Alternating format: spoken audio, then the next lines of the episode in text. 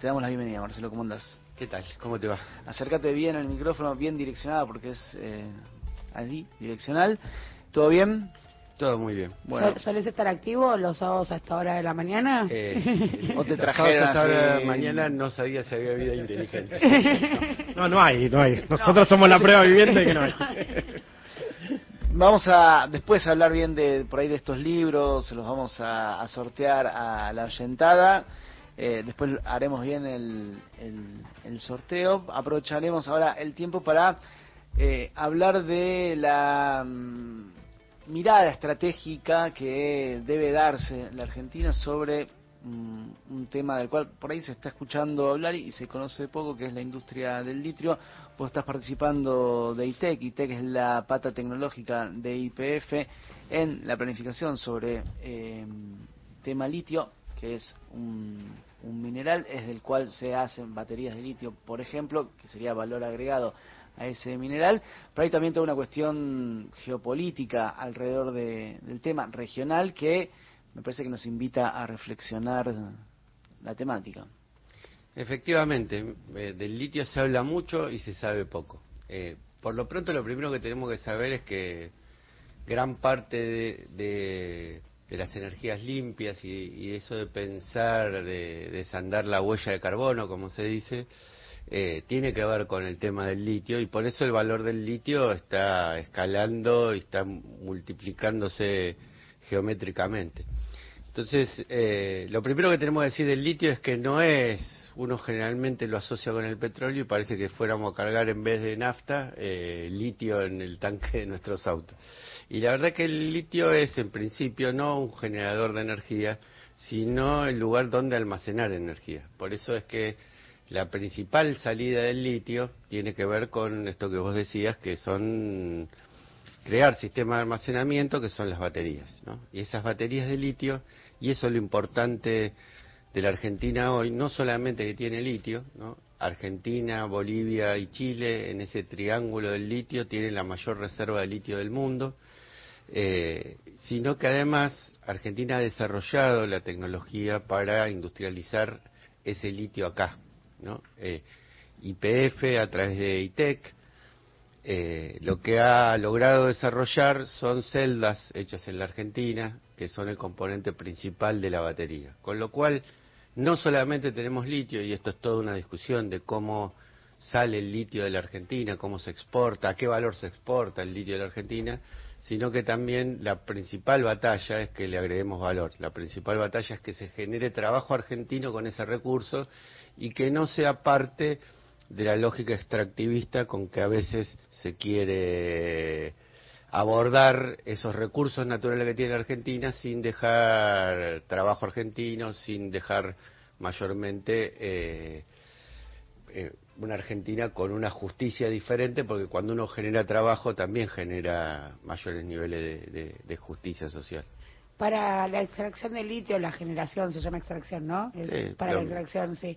Eh, de litio se requieren grandes inversiones. ¿Cómo es en términos relativos respecto a otras industrias o otros minerales? Mira, eh, hacer una explotación de litio requiere el 10% de lo que de recursos que, que requiere la minería a cielo abierto, ¿no? para que nos demos una idea también, que es mucho, sobre todo el litio que tiene la Argentina. El litio se puede sacar de dos cosas, ¿no? se puede sacar de la piedra, y en este sentido es muy, muy parecido a la minería tradicional, pero Argentina no tiene eh, piedras de grandes dimensiones para extraer litio. El otro se extrae de abajo de los salares. Y es un proceso relativamente simple, ¿no? Digamos, eh, eh, algunos dicen que entre 200 y 300 millones de dólares sale a hacer litio, que a nosotros nos puede parecer una enormidad de plata, pero si uno lo compara con las empresas mineras es eh, nada, es, como te decía, el 10%. En términos relativos es mucho menos costoso la extracción de litio que de otros minerales. Y en ese sentido, ¿por qué uno escucha todo el tiempo de inversiones extranjeros, interés canadiense?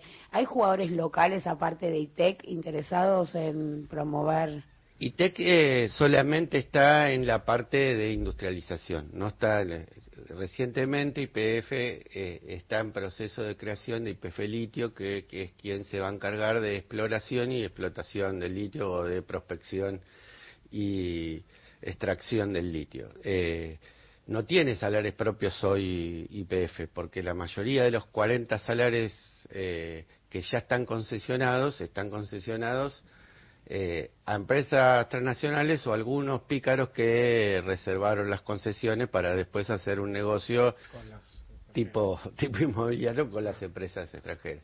Hoy se funcionando el lugar para cuando venga el interés ser los dueños. Tal cual, o para venderlo directamente.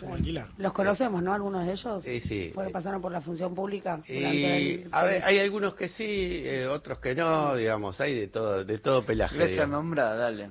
No, no, porque lo que a mí me había llegado, según trascendidos, que Nicolás Mazot con Frigerio y haber armado ahí una empresita para reservarse los lugares. O Cuando decimos reservarse los lugares, eh, porque en la minería las empresas compran las tierras en diferencia de otras extracciones. Digo, acá también compran las tierras y se reservan así los lugares. No, eh, tiene que haber una concesión específica de la provincia. No, no, no es que comprando la tierra vos te, te atribuís el, derecho a explotarlo.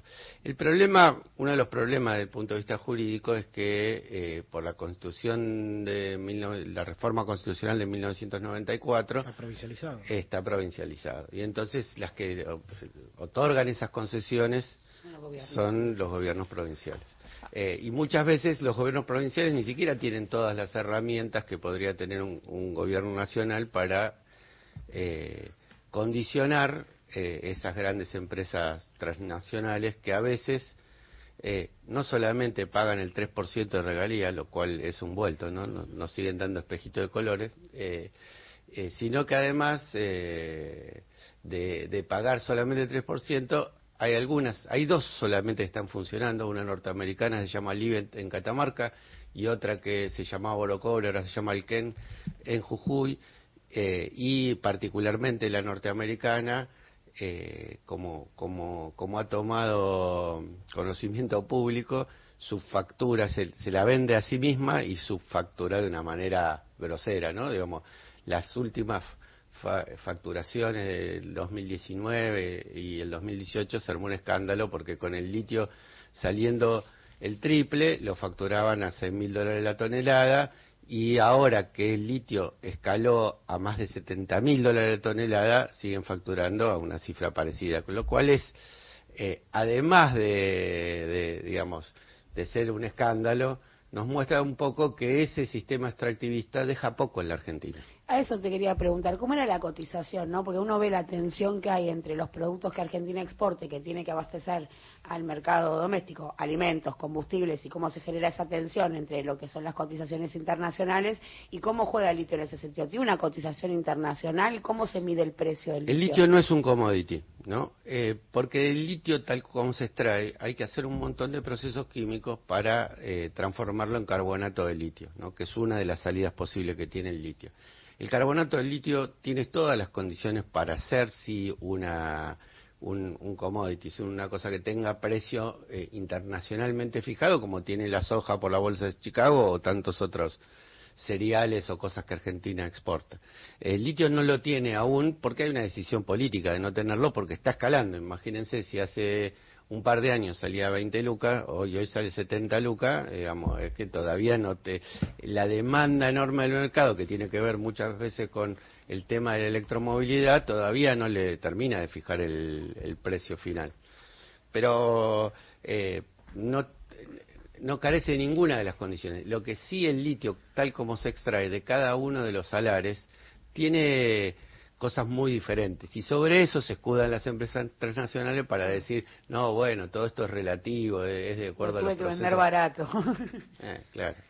Marcelo, eh, tenemos poco tiempo, la verdad que es un tema eh, que está bueno para poder seguir ampliándolo. Te quiero preguntar, yo sé, yo no me acuerdo si fue este año o el año pasado, estuve en ITEC eh, recorriendo la instalación mm, el prototipo de fábrica de baterías de litio que se estaba haciendo en ITEC, digamos, pensando en una posible escala, digamos, una producción a escala eh, dentro de, la empresa. Y quería preguntarte por, por ese proyecto, digamos, cómo, cómo avanza y si efectivamente la Argentina puede darse la posibilidad de eh, fabricar baterías de litio eh, y no ser simplemente un exportador de esta materia prima o este no commodity que sería el, el, sulfato de litio. Mira, eh, el litio procesado, o sea, vuelvo a decir, ITEC está rompiendo un mito. Cuando yo, siendo diputado, me empecé a interesar por el tema y empecé a investigar y ver que, cómo se podían defender los intereses nacionales y populares en relación a esta cuestión del litio, eh, lo primero que me decían todos es las celdas eh, y las baterías de litio no se pueden hacer en la Argentina. Bueno, y tiene que estar rompiendo ese mito porque lo, lo, ha hecho dentro de sus instalaciones eh, a, a una escala piloto y ahora está construyendo la fábrica que probablemente eso esté todo terminado para fin de año y para principio de año ya se esté produciendo en otra escala. Nosotros queremos hacer que no solamente eh, ahí en las afueras de La Plata exista una, fábrica de baterías y, de celdas, sino que también se dé, y sobre todo en las provincias que son las productoras, para que eh, en una concepción federal se genere trabajo en el lugar de donde es el recurso. Marcelo, te agradecemos muchísimo que te hayas acercado hasta acá.